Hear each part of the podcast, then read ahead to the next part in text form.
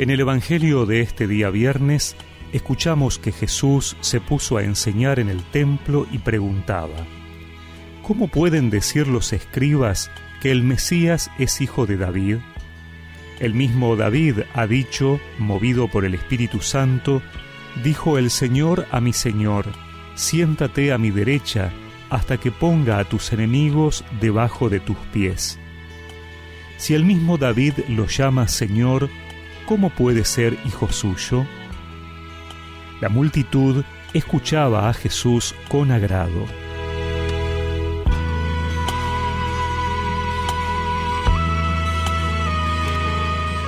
Las palabras de Jesús que hemos escuchado nos pueden resultar extrañas si no nos introducimos en la tradición judía y sus expectativas en torno a la llegada del Mesías.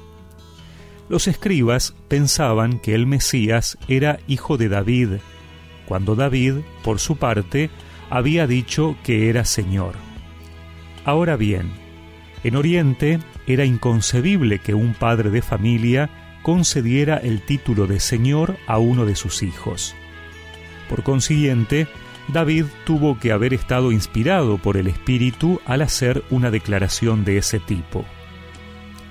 La argumentación de Jesús se fundamenta en un procedimiento rabínico consistente en contraponer dos tradiciones o dos textos bíblicos para llegar a una síntesis.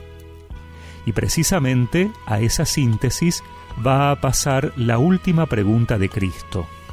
Si es Señor, ¿cómo puede ser hijo? La solución sería evidentemente decir que el Mesías no puede ser al mismo tiempo hijo de David y Señor, sino es a la vez hombre y Dios.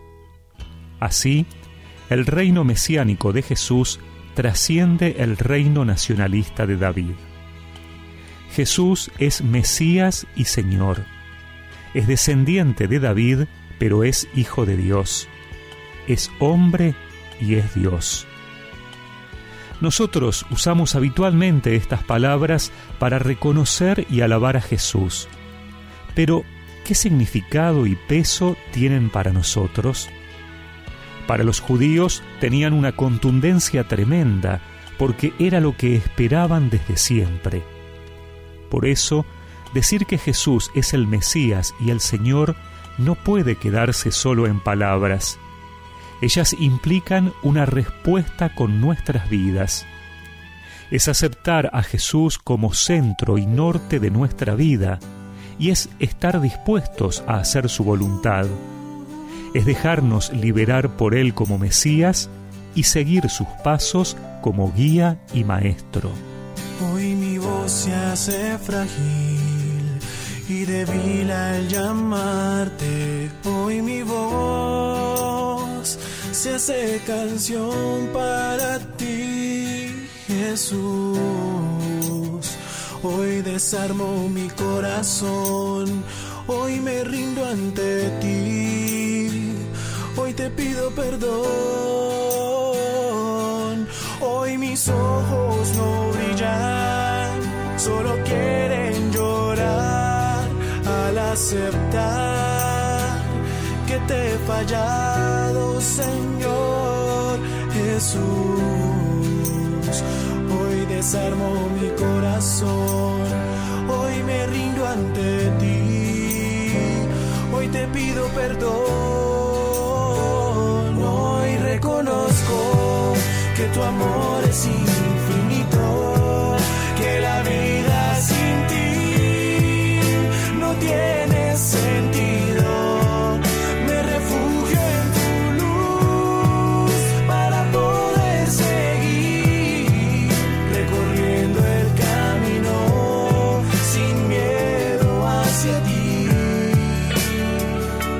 Y recemos juntos esta oración.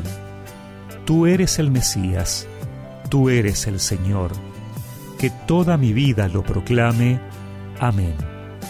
Y que la bendición de Dios Todopoderoso, del Padre, del Hijo y del Espíritu Santo los acompañe siempre.